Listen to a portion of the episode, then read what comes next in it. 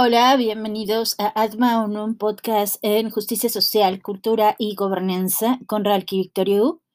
En esta ocasión les vamos a hablar de arte multidisciplinario, un proyecto titulado Pasión por México por Iris México. Esperamos lo encuentren interesante. Agradecemos que nos apoyen con un like, comentario y al compartir. Iniciamos con la descripción. Este es un proyecto multidisciplinar procesual autogestivo que reúne las creaciones de Ralki Victoriu a través de su alter ego Spicy, que, quien es Umadi Iris México Valparaíso. La temática principal es la exploración de los símbolos de la identidad mexicana con un sentido lúdico, crítico y un estilo pop, kitsch y conceptual, de tal forma que la inclusión de símbolos nacionales se aleja de la muy conocida tendencia nacionalista que se asocia a movimientos ideológicos de supremacía de unos versus otros. La creadora explora diversas dinámicas creativas en pro de la defensa de la libertad de expresión, en particular el derecho a usar los símbolos nacionales en el arte, así como también a favor de la libertad de pensamiento y crítica y de la manifestación de las necesidades y retos en la política cultural. Este proyecto reúne diversas obras en diseño gráfico, arte conceptual, arte objeto, instalación, pintura, dibujo, arte del performance, videoarte, manifiestos conceptuales, audio, etcétera, que en conjunto se comparten como una unidad activista y discursiva en el arte. Una aclaración, la frase que da título a este proyecto, Pasión por México, ha sido utilizada en campañas de marketing de la selección mexicana de fútbol y en la campaña del candidato panista a la presidencia hace unos años. Por tal motivo, aclaramos que este proyecto es meramente artístico y cultural independiente, sin ningún interés de representar ningún grupo deportivo o partido político. Entre las exposiciones que se han tenido en este proyecto, una selección eh, es en el 2004 eh, una exposición individual, Pasión por México, en el Palacio Legislativo de San Lázaro, que fue censurada. La obra fue tirada al piso por órdenes del entonces presidente de la Comisión de Cultura de la Cámara de Diputados, Filemón Primitivo Arcos. En el mismo año, con el mismo título, se realizó la exposición individual en el Bar Soul, en la Condesa, en la Ciudad de México. Y también, eh, poco después, un individual en una galería ubicada en la Glorieta de los Insurgentes, eh, que también fue censurada. Después otra individual en el año 2005 en Oaxaca, en la Galería Punto Línea, y la participación en algunas exposiciones colectivas de videoartistas o de artistas que trabajan el activismo político en Latinoamérica. En 2009 en Brasil una exposición titulada Hermoso Líquido y también una colectiva en Alemania que se llamó American Kinetics. Ahora, en relación a las obras, en el portafolio de obra de esta serie encontramos obras conceptuales como manifiestos, performance, videoarte, Obras bidimensionales como dibujo, pintura, fotografía, arte digital, documentación mediática, diseño, carteles, volantes, bidimensión pictórica conceptual. Obras tridimensionales como instalación, arte objeto, tridimensionalidad post-escultórica y ensamblaje, e incluso libros autobiográficos, obras sonoras, piezas tanto para la presentación en su formato original en video u otra versión electrónica dentro de galerías y centros culturales, así como pensadas como arte público para la intervención en lugares de relevancia en el espacio civil. Cobertura de medios. Debido a la naturaleza activista y polémica del proyecto, consideramos que la cobertura en los medios de comunicación, televisión, radio, prensa escrita, revistas, medios de Internet, se suma al cuerpo de la obra artística. Algunas notas entre varias decenas de ellas se titulan Una spicy celebración del himno nacional en Palacio Legislativo. Iris México en bikini de lentejuelas con escolta nacionalista. Iris México insiste en usar símbolos patrios en el arte.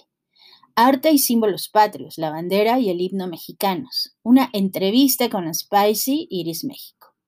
También eh, encontramos el libro titulado Memorias de Spicy, Madi Iris México Valparaíso, Activismo en el Arte por la Libertad y la Unidad. Este libro se titula Ocho Aikia, son las Memorias de Iris México y se ha realizado con la intención de construir una documentación y una promoción de todo este proyecto. Hay diversas obras de videoarte y performance. Una fue la presentación en bikini para defender el uso de los símbolos patrios en el arte afuera del Palacio Legislativo de San Lázaro. Otro videoarte se llama La verdad nos hará libres, que eh, gira en torno a los valores las virtudes y la historia de la moneda mexicana. También eh, dos video performances relacionados con Frida Kahlo, uno titulado Las dos Fridas y otro titulado Viva la Vida, que incluye la presentación de varios performers eh, frente al Palacio de Bellas Artes en el, en el 500 aniversario de Frida y uno que se relaciona con eh, deporte, que se titula Footbox, que porque aborda una combinación entre box y fútbol. Obviamente este podcast también está relacionado con este proyecto. Hay varias piezas de música eh, que hablan de símbolos muy queridos para los mexicanos, como lo es el Ave María, la Virgen María de Guadalupe, o, que están relacionados con conceptos que tienen que ver con la tierra, como el anima mundi, e incluso eh, versiones muy personales de eh, canciones en mariachi, como Amorcito Corazón. Em, hay también una serie de manifiestos. Actualmente hay una convocatoria abierta de selfies y video en redes sociales para el manifiesto conceptual por la ley del patrimonio. Los invitamos a participar. Y, por supuesto, es parte de del manifiesto conceptual por una ley de patrimonio, y otros de los manifiestos son manifiesto conceptual por la libertad de crítica, manifiesto conceptual a favor de la solidaridad creativa, manifiesto de la trascendencia a través del arte, manifiesto por el amor universal, manifiesto a favor de la libertad de usar los símbolos nacionales en el arte, y el manifiesto Kundalini que tiene una versión en verso y otra en prosa. En el mismo proyecto hay una diversidad de obras que pertenecen a las artes visuales y conceptuales. Algunas de ellas, por ejemplo, son Iris México celebra la dulce patria con un cisne, que sobre una tela tricolor verde, blanco y rojo. Se encuentra un cisne de cerámica que porta varias banderas de dulce en verde, blanco y rojo. Hay una pieza que se llama Esta bandera, no es una bandera, es una maestra, es una obra maestra esta es una tela estampada y a la manera de los artistas que utilizan rótulos como propuesta visual, como Bruce Nauman y sus luces del neón o Joseph Kossuth con El arte es la definición del arte, Iris México le apuesta al contraste entre lo visual, la imagen de la bandera y lo intelectual, la reiteración dentro del arte sobre la artisticidad de las propuestas. La información que se presenta al espectador es resumida y extractada, tal cual cita publicitaria, a fin de mejorar su impacto. Se explica a sí misma y con ello explica la pieza, en la búsqueda de emplear el concepto de práctica artística en el espectador. De esta forma se busca que el arte mantenga una relación crítica con la política cultural y se apoya en que el arte no es un acto oficial de homenaje a la bandera, sino un sistema diferente de creación, distribución y consumo estético y artístico. Iris México asume su papel como artista conceptual a través del comentario para revelar belleza y utopía. Otra obra titulada Iris México, Defender el peso como un perro inflable, es una tridimensionalidad post-escultórica ahí sobre una tela estampada tricolor encontramos un perro inflable de vinil, un viejo peso y un peso nuevo. A pesar de los discursos y las frases polémicas o demagógicas lanzadas por los distintos presidentes en materia económica, lo único que han logrado en la defensa del peso mexicano es una exorbitante e innegable inflación. José López Portillo, presidente de 1976 a 1982, acuñó la frase defenderé al peso como un perro, la cual por los hechos creemos que se refería a un perro faldero e inflable. Como dice Garfield ante un letrero luminoso espectacular que anuncia cuidado con el perro, antes de que se asome un chihuahueño y entonces afirma se gastaron todo el dinero en publicidad. Fue en el periodo presidencial de Salinas de 1988 a 1994 que los mexicanos vivimos el cambio de los viejos pesos a los pesos nuevos. Esta obra sátira presenta un perro inflable sobre una bandera, al frente del perro un peso viejo, al que dice que cuidaba López Portillo, y a la altura de la colita un peso nuevo, que es el que resultó en el salinato. Otra obra titulada eh, Son los cierres de la selección mexicana. Esta presenta una tela tricolor sobre la cual hay tres pelotas de fútbol, una verde, una roja y una tricolor que está formada por un montón de cierres. Otra obra se titula Toda mujer debe permitir. Es una obra digital que se puede presentar como carteles o, volantes o en medios digitales. Y el texto de esta obra dice, Toda mujer debe permitir sentir que es valiosa por ser mujer y persona, ser elogiada y querida, decidir por sí misma qué quiere hacer y ser en su vida, ser respetada salarial y laboralmente, evitar decir, creer o hacer lo que no desea, conservar siempre para sí misma el respeto como persona y nunca ser convertida en objeto de compraventa, sentirse orgullosa de arreglarse, quererse y cuidarse, que la respeten como mujer, sentirse inocente y libre de culpa en caso de haber sido violada, engañada por su pareja o tenido un aborto. La siguiente obra se titula La cortina de nopal. Es una bidimensión pictórica conceptual. Se trata de una tela tricolor cortada como en listones que están rodeados por bies y de los cuales cuelgan cascabeles. La cortina de nopal, el muro de Berlín, las fronteras, globalizarse o aislarse. En la época posterior al nacionalismo, la llamada generación de la ruptura consiguió formas artísticas que reflejaban una estética cosmopolita. Cueva se refirió al aislacionismo mexicano con el término la cortina de nopal. A la fecha, en realidad hemos logrado atravesar las fronteras que nos ponemos en la mente en el sistema cultural y político, o desde nuestro provincianismo tercermundista, seguimos insistiendo que somos los meros meros, cuando en las cifras internacionales no somos realmente competitivos en el mercado del arte? Tal vez como la mayoría de los artistas oaxaqueños, ya nos gustó ser el refugio paradisiaco de realismo mágico latino y preferimos no despertar de nuestro onírico capullo. La autora propone con esta obra que simboliza la apertura de fronteras, liberarnos de fronteras mentales y permitirnos la aventura de propuestas nuevas y actuales.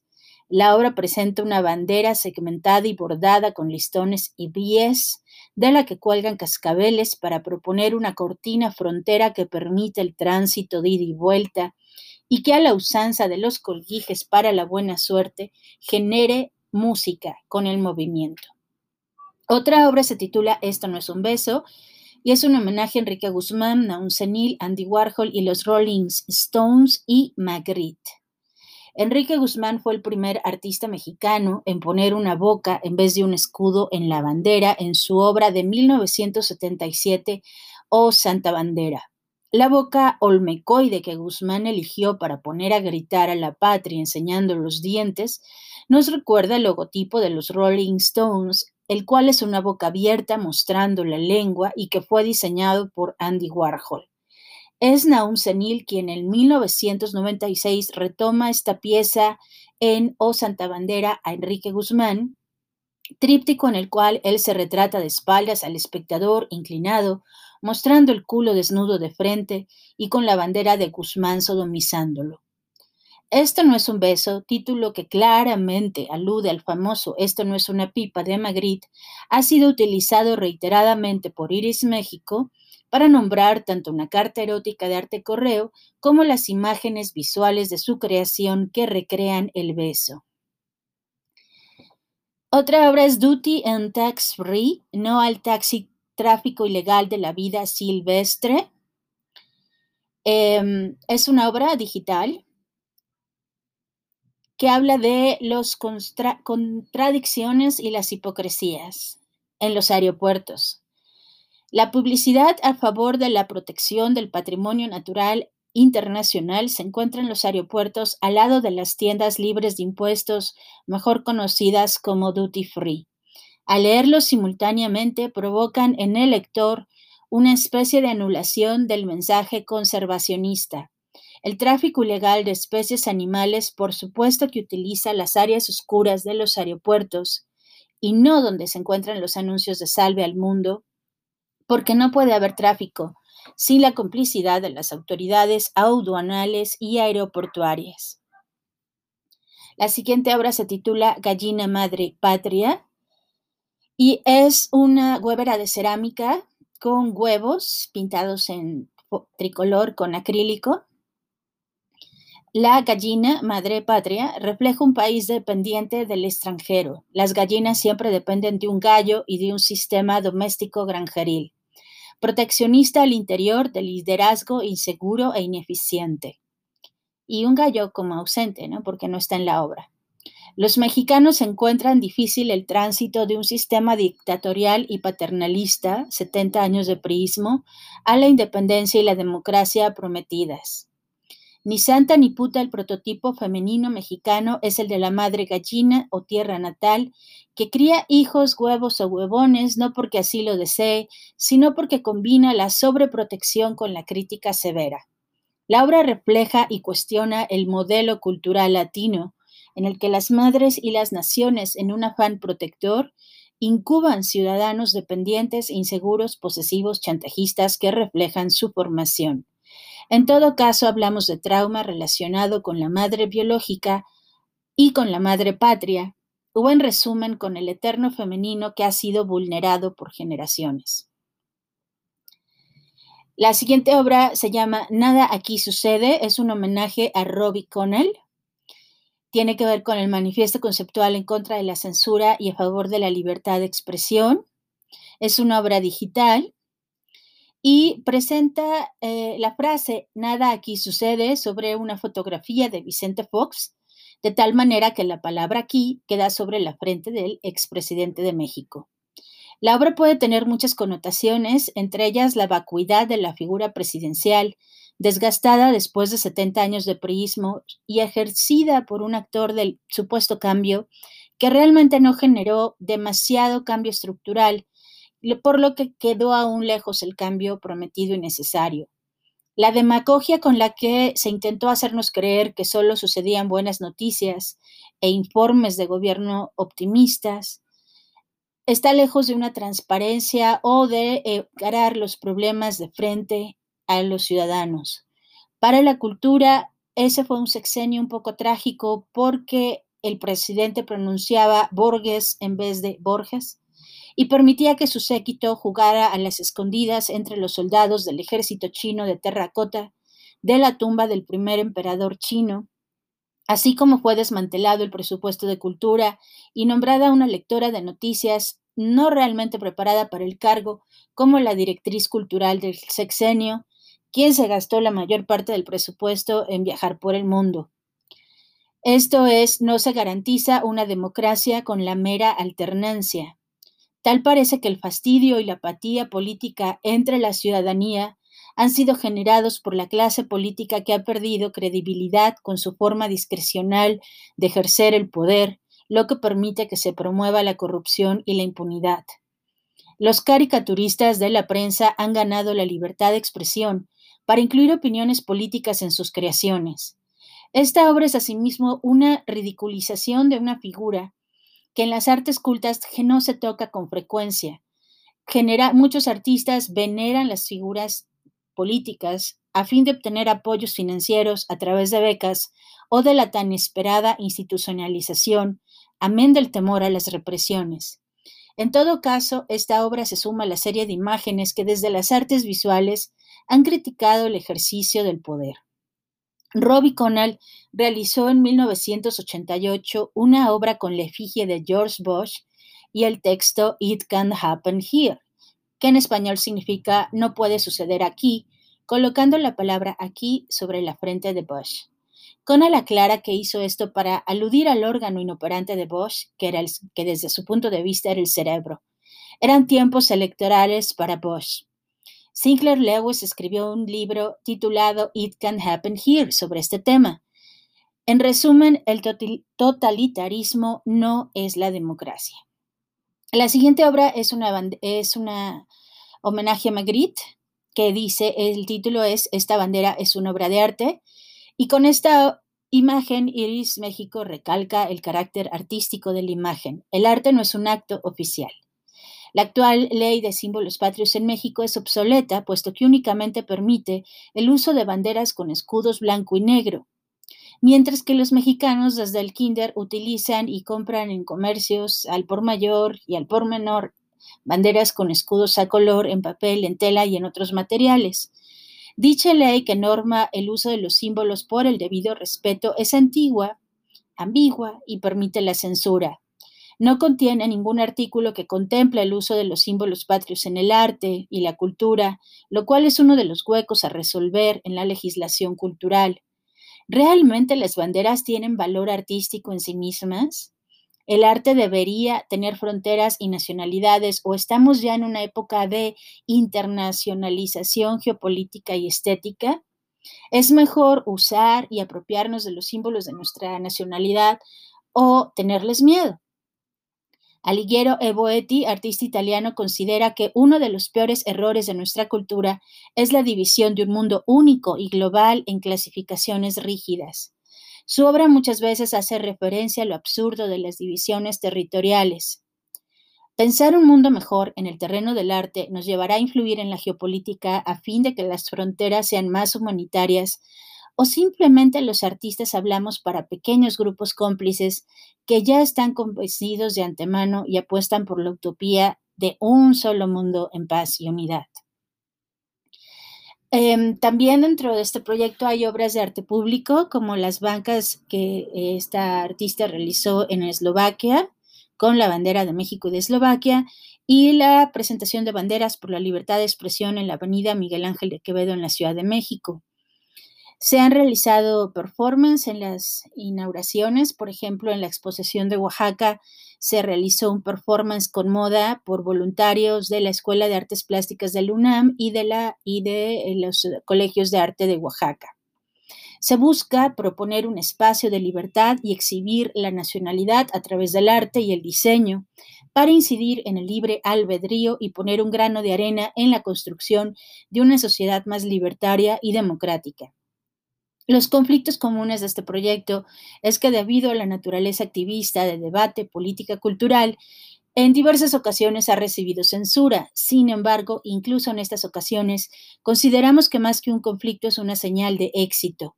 Es decir, cuando prevalece el temor, el silencio cómplice y la represión, es una razón más para seguir manifestándonos pacífica y artísticamente a favor de los derechos humanos y las libertades civiles. Otro conflicto se relaciona con la complejidad para mantener un registro documental debido al cambio constante de las tecnologías y su fragilidad. En este caso, las limitaciones se relacionan con asuntos financieros y tecnológicos, por lo que se planea solicitar asesoría y apoyo para resolver esta situación.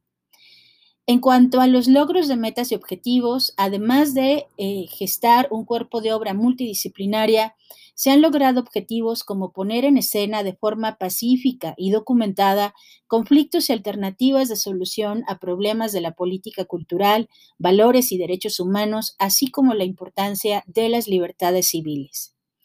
La reacción del público y el número de audiencias del proyecto Estamos hablando de decenas de miles de personas que han presenciado la obra de Spicy Iris México, esto debido a la difusión en medios de comunicación, televisión, prensa escrita, radio, revistas, festivales internacionales de video y performance, así como la promoción a través de la red. También podemos agradecer por la fortuna de haber recibido una buena respuesta en la crítica de arte especializada y en las audiencias de los performances y exposiciones individuales y colectivas. Por estas y otras razones consideramos que es un proyecto exitoso. Gracias por escucharnos, bendiciones de amor, gracia y trascendencia. Les recuerdo que pueden comprar los libros de Ralki Victoriu en Amazon Kindle y también pueden visitar la página web atmaunum.com. Hasta pronto.